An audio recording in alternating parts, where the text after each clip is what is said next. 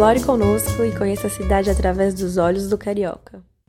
Criado em 1992, o Parque Natural Dois Irmãos é uma área de preservação ambiental que possui mais de 39 hectares de extensão, o que lhe permite avistar do seu mirante a Lagoa Rodrigo de Freitas, o Jardim Botânico, Corcovado e as praias do Leblon e de Ipanema. Nas trilhas do parque é possível observar espécies botânicas como a orquídea das pedreiras e bromélias, além de animais como o macaco prego, esquilos, diversas espécies de pássaros e borboleta azul.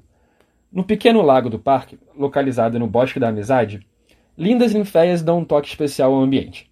Conta ainda com brinquedos, quadra poliesportiva e jardins, muito utilizados para piqueniques ao ar livre, curtindo a vista de um dos seis mirantes do parque.